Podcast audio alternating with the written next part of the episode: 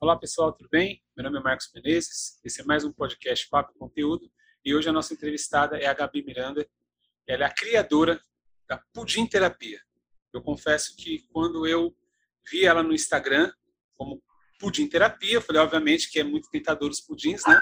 Não tem como você não ver e não ficar com vontade, mas na bio dela, ela coloca que o pudim ressignificou a vida dela. E isso foi uma das coisas que mais me chamou a atenção. Tudo bem, Gabi? Oi, Marcos, tudo bem? Primeiro quero agradecer a oportunidade de estar aqui, compartilhar um pouco da minha história. Muito obrigada. De nada. Bom, vamos lá. Eu quero, eu já vou, já vou fazer logo a primeira pergunta. Por que o pudim ressignificou sua vida? Porque foi isso que me chamou a atenção. Bom, a, a Pudim Terapia, na verdade, surgiu em maio do ano passado. E foi bem quando a pandemia também estourou, né? A pandemia aconteceu em março a gente estava passando uma situação, é, tinha passado uma situação triste, pessoal, familiar, e logo em seguida veio a pandemia, e eu me sentia muito triste, acordava com uma tristeza profunda, ia dormir com essa tristeza, até que um dia eu resolvi fazer o pudim, uma receita da minha mãe, que minha mãe, minha mãe já é falecida, e ela fazia muito pudim para minha irmã, que, que é a sobremesa preferida dela. Eu nunca fui fã de pudim. E aí fui fazer o pudim, a receita da minha mãe. O pudim ficou horroroso. Eu tenho foto desse pudim, mas eu falo que ele é impublicável, senão vai acabar com a minha fama de rainha do pudim na internet. E aí eu postei no meu perfil pessoal e todo mundo começou a falar, é, a dar dicas. Não, mas pudim é fácil de fazer, pudim é, né? Nossa, só poucos ingredientes. Falei, cara, eu vou fazer esse negócio de novo. E aí, pegando alguma dica ali, outra dica ali, eu fiz de novo é, o pudim. E aí, assim, é... pudim não é fácil de fazer, não é uma coisa. É, são poucos ingredientes, são, mas tem técnicas envolvidas, sabe? Não é uma coisa. Pudim é, um, é uma sobremesa que não é rápido de fazer precisa de paciência, sabe? De entrega para você estar tá ali fazendo. E aí eu digo muito isso que ressignificou a minha vida, por quê? Porque eu estava num momento de, de eu vinha já, né, há uns dois anos, de um momento de autoconhecimento, de começar a fazer meditação, tinha acabado de começar a fazer yoga, e o pudim, na hora que eu fazia o pudim, fazia calda, o pudim meio que representava o que a meditação representava para mim, o que representa para muita gente que medita, sabe? É, era um momento ali de entrega, de paciência, de tranquilidade, de não pensar em mais nada, em nenhum problema, sabe? Tipo, era um momento é, que eu chamo de, de atenção plena mesmo. E aí eu comecei a fazer, fiz mais um, fiz mais dois e deu certo. E eu comecei a presentear as pessoas, todo mundo começou a elogiar, pessoas que estavam passando por algum momento difícil, né? Porque a pandemia veio e devastou a vida de muita gente, Sim. né? E aí um dia eu falei, eu estava fazendo calda e foi como ouvir um chamado, assim, no meu ouvido, assim, faça isso, sabe, para sua vida, faça isso virar um negócio. E eu falo que isso foi um momento que, tipo, tudo mudou, assim, porque eu ouvi esse chamado e eu acredito muito nisso. Quando a gente. É, às vezes a gente tem até é, alguma aptidão para fazer alguma coisa tal, e às vezes a gente nem sabe, né? É, verdade. E, e aí eu vi esse chamado, foi muito forte para mim, porque foi assim, como o universo dizendo no meu ouvido, sabe? Isso aí é para você faça e deixa sua marca no mundo. E a minha filha caçula, a Estela, ela tinha quatro anos na época, ela falava assim: ai, mãe, você tem que vender esse pudim para ganhar din-din e comprar um cavalo para mim. Um cavalo? O sonho dela é ter cavalo. Puxa é. vida, hein? E aí, quando eu ouvi esse momento, eu virei pro meu marido que estava na sala, nossa cozinha americana, né? E falei para ele, falei, eu vou fazer pudim para vender. Aí ele olhou para minha cara, como quem diz, lá vem ela. E assim, tomei essa decisão, eu não lembro que dia da semana foi, eu sei que no domingo a gente pegou, colocou o Instagram no ar, já lançou e já recebeu a primeira, primeiras encomendas, assim. Foi uma doideira. Nossa, que, que chamado, E aí começou, hein? foi assim que a Pudim... Foi, foi assim que a Pudim nasceu, e aí, assim, ela, ela é, ressignificou, ressignificou minha vida justamente por conta disso, sabe? Porque me chamou para mais atenção nas coisas que eu fazia, principalmente ali no Pudim. É, foi esse chamado que, assim, às vezes a gente não dá muita atenção para a emoção, né? Isso foi um momento emocional. Eu ouvi, a gente acaba, não, não vou fazer isso, né? A gente tem uma intuição, fala, não, vou fazer, porque a gente começa a pensar demais. Uhum. E aí vem um monte, vem a razão, tipo, coloca um monte de empecilho e tal, você não faz, né? Você acaba deixando para depois. E aí eu digo que dessa vez eu ouvi e fiz, sabe? Não, de, não deixei a razão, a razão falar. Uhum. Isso é muito importante na nossa vida, assim, sabe? Tipo, a gente não, não ficar esperando, não deixar para depois, porque numa dessa, algo divino, maravilhoso pode acontecer, né? E passa, né? E aí já foi. É, exatamente. Legal. Nossa, que, que, que show, hein? Gabi, você é de onde? É de São Paulo? Sou de São Paulo. A sua, a sua, você tem uma loja física ou não? Ou é só pela internet que você vende? Agora a gente tem uma loja física, é, também aqui em São Paulo, fica perto da, da Anchieta da, da Rua Vergueiro. Hum, é, a gente continua com as encomendas. Muita gente, na verdade, ainda pede muito pela internet, né? E quem quiser retirar, pode retirar na loja. Mas a gente faz as entregas também. Legal, então em breve estarei indo lá para visitar a sua loja, que não é tão longe. Eu achei que era Será mais longe. Será Show um de bola. Onde Bom, você está? Eu estou aqui próximo a Diadema, Zona Sul de São Paulo. Ah, BC! É, perto. É São Paulo, mas é próximo a Diadema, mas é São Paulo ainda, é pertinho. Não, Sim, Vergueira tá é, é do lado, do lado. Agora me responde uma coisa: você gosta de cozinhar? Antes do pudim, você gostava de cozinhar? Você fazia alguma. Tudo bem, que falou que o pudim não deu certo, né? Mas você gostava de cozinhar? Você gosta de cozinhar? Cara, Eu, assim, uma que eu nunca tinha feito pudim na vida antes de 2020. Não era fã de pudim, agora eu sou.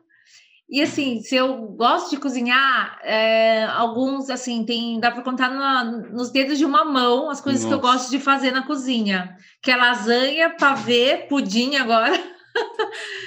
Mas eu nunca fui fã, assim, de cozinhar, não, não era uma... uma não sou uma boa, boa cozinheira, sei poucos pratos, enfim, tô, sou um aprendiz na área de gastronomia.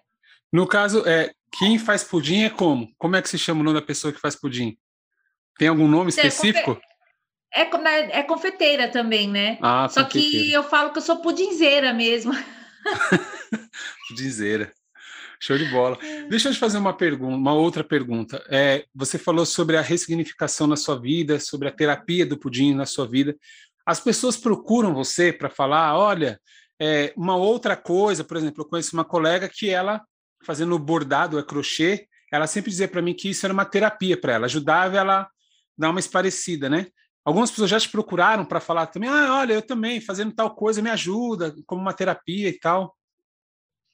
Para dizer exatamente isso, não, mas muitas pessoas me procuram para dizer que a minha história inspirou ela elas a fazerem algo que elas sempre quiseram, mas não, fiz, não faziam, sabe? Show. Então tem muita gente assim que ah, que fazia, sabia fazer pão, por exemplo, e aí depois da minha história abriu um negócio de pão. É, tem muitas histórias assim, é muito legal, muito legal. E aí a gente troca algumas figurinhas, é, tem muita gente que, de certa forma, inclusive na pandemia mesmo, né? Muita gente que perdeu o emprego e Sim. aí conheceu uma história e aí tomou coragem também para fazer algo que, que era que ela gostasse, sabe? No caso, você tem medo ou você tinha medo quando você falou, beleza, falou que quando começou, você falou, um domingo foi lá e falou, vamos começar. Em algum momento deu um medo assim, falar, hum, será que é isso mesmo? Acho melhor não. Acho que, sei lá, não está vendendo tanto. Eu tenho medo todos os dias. Ninguém acredita.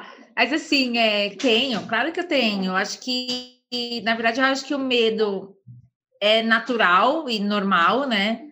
É, mas acho que a gente não pode deixar ele nos paralisar, né? É, o medo é bom porque eu acho que dá um tipo um freio, né? Olha, né? Vai com calma. Mas a gente não pode deixar de fazer as coisas porque tem medo, né? Então, por exemplo, a gente abriu lá o espaço físico há três meses. Hum. É, vai completar acho que três meses, mas assim, há quatro, a gente, há um mês antes, a gente pegou para fazer, alugou tudo e fez uma, uma obra né, no espaço. E, e, cara, antes de tomar a decisão de alugar o espaço, aconteceu tanta coisa, tanta coisa, e eu sou muito dos sinais. Eu falo, não, eu preciso, eu preciso esperar um sinal, assim, a gente, a gente viu alguns lugares, e eu, nossa, não é, não é. Aí teve um lugar que eu falei, ah, vamos nesse então. Aí no fim o proprietário é, deu para trás, não quis mais é, negociar. Aí eu falei, ah, então já era, então eu não vou querer também. Aí eu falei, isso já é um sinal.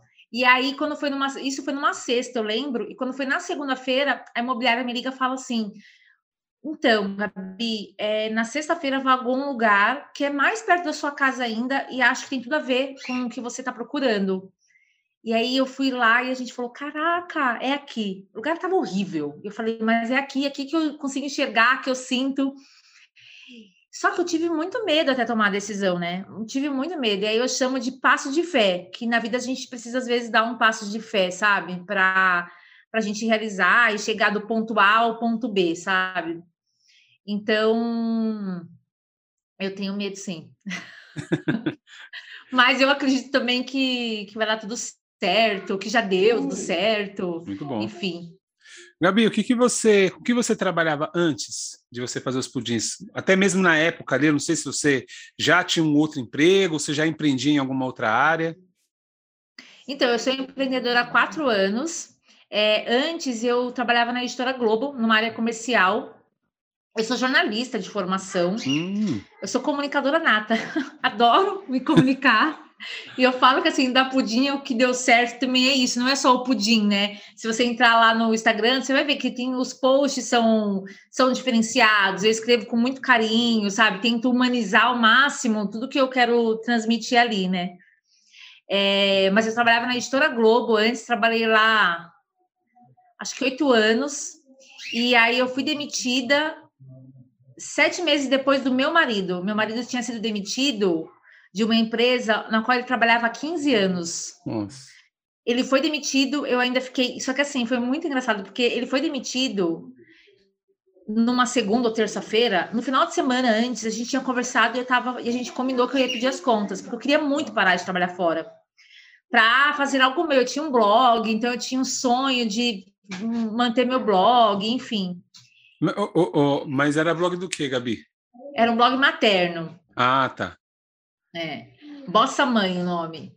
E aí a gente tinha combinado isso, e meu marido me liga, não sei se era uma segunda ou uma terça, ele me liga então, mudança de planos. Aí falei, oi, como assim? Ele falou, acabei de ser demitido. Eu falei, oi, eu fiquei emputecida, né? Eu falei, caraca, mandaram ele embora, tipo, 15 anos de empresa. E aí eu tive que segurar as pontas hum, no meu emprego, né? Só que lá também as coisas estavam já muito a qualquer momento, se eu não pedisse as contas, eu sabia que eu ia ser mandada embora, porque muita coisa mudou, né, no, na área de, de comunicação, nas, nas, nas, editoras. E aí, cinco meses depois, se eu não me engano, em setembro, né, eu, na véspera de viajar, estava tirando férias, numa sexta-feira, me chamaram, me demitiram. Nossa. e a gente ia para a Itália na terça. Meu falei, Caraca! Deus. Lembro que eu chorei, que eu me falei, eu falei, caraca, tipo, eu queria, mas não naquela situação, né, com o marido desempregado também. Aí eu fiquei meio, fiquei meio chateada, é, dois filhos, sabe? Então a gente fica. Aí então, tive um medo danado. Foi um de semana assim que eu chorei, fiquei inchada. Mas lembro que na segunda-feira eu acordei, já mandei currículo para umas pessoas que me pediram. Gravei vídeo, porque aí é, é coisa tudo moderna hoje em dia, né? Para você mandar. É. É, hoje em dia você grava vídeo, né? Sim, pra... sim. Gravei vídeo, aí falei, ah, vamos viajar, vamos curtir nossa viagem, na volta a gente pensa nisso. E aí, quando a gente voltou, eu já tinha me inscrito num curso de empreendedorismo no trabalho. E quem ia fazer era meu marido. Falei, ah, já que eu estou trabalhando, você faz, a gente, sei lá, vai e aí eu consegui, de nós dois, realizarmos o curso juntos. Aí falei, aí quando a gente viajou, quando voltou, eu falei, cara, não vou procurar emprego, eu vou fazer, vou seguir agora o que eu quero, porque se eu, se eu demorar mais, eu não vou fazer o que eu quero. A gente vai ficando mais velho, a gente vai ter, vai ter os filhos, e aí vai ficando com mais medo. Falei, eu vou fazer isso agora.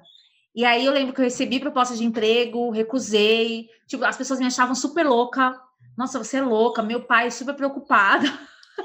e eu fiquei focada nisso. Eu falei, cara, tem uma frase que na época fez muito sentido para mim, e eu levo até, até assim, lembro disso, né? Que se você para você não ficar bom naquilo que você não quer. E aí eu falei, cara, eu não vou ficar fazendo, porque eu sempre ficava boa em, em algo que eu não queria, em trabalho, sabe? E era sempre numa área comercial. E todo mundo me elogiava, e eu crescia, acabava. E assim, não era o que eu queria, não era o que me fazia feliz. Aí eu falei, não, a gente vai focar no empreendedorismo. Meu marido ficou procurando emprego, a gente fez o curso juntos. Enquanto ele não encontrava emprego, a gente abriu uma outra empresa. Aí ele desistiu de procurar emprego, a gente focou nessa empresa e mandou ver, que é a Mirtilo Comunicação. Legal. Isso é, é quanto tempo faz essa empresa? Quatro anos, então, ela existe. É isso? Quatro anos, quatro anos. Então hoje você hoje você vive da Mirtilo e da Pudim Terapia. Você não tem nenhuma outra fonte de renda no caso. Você trabalha só com essas duas frentes.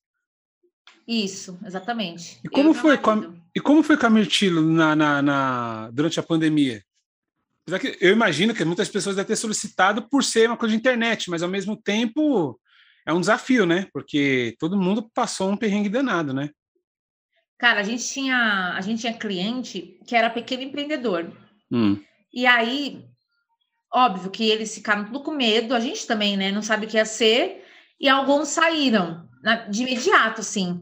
Só que muita gente começou a procurar a gente. E aí, então, assim, meio que saiu um, entrou, entrou outro, saiu um, entrou outro, sabe? E a gente, e alguns clientes que já estavam com a gente desde o começo continuaram. Então, assim, ficou. Eu não digo, a gente ao contrário do que a gente imaginou, a gente não sofreu é, impacto, que bom. sabe, assim, algo que... Mas, assim, a gente teve muito medo, gente, quando, nossa, nunca vamos esquecer, gente, do dia que, tipo, que isso foi anunciado mesmo, sabe, que foi anunciado o fechamento das coisas, eu falei, caraca, o que, que vai ser da gente? E, e por muitos meses, né, dava medo, saía um cliente, depois entrava outro, mas no fim deu tudo certo, sabe? Muita gente. Foi um ano, na verdade, que muita gente começou a dar valor para o, o, mundo digital, né? Porque as pessoas até então não acreditavam muito nisso, né?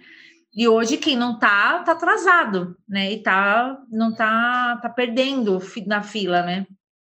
É verdade. Para você, como uma comunicadora, você acredita que para empreender, quantos por cento você acha que a comunicação é importante? Gabi? Cara, acho que 99%. Mais do é que é o produto em si. É, na verdade, assim, o que, que eu acho? Eu acho que as pessoas compram de pessoas, né? Então, assim, é... não adianta mais fazer aquele modo que, assim, a internet veio, a rede social veio, as pessoas começam, a gente tinha cliente, assim, que fica aquela coisa de postar produto, produto, produto, produto isso já não, não afeta mais, já não conecta ao outro, né? É, então, assim, hoje, hoje as pessoas compram, assim, o que, que é? Eu sempre digo que o Instagram, por exemplo, é o quê? Rede social, rede de relacionamento, né? Então, quanto mais você, você se relaciona, mais resultado você tem. Então, quanto mais você humaniza o seu perfil, as suas postagens, mais resultado você tem. Eu acredito muito nisso, assim.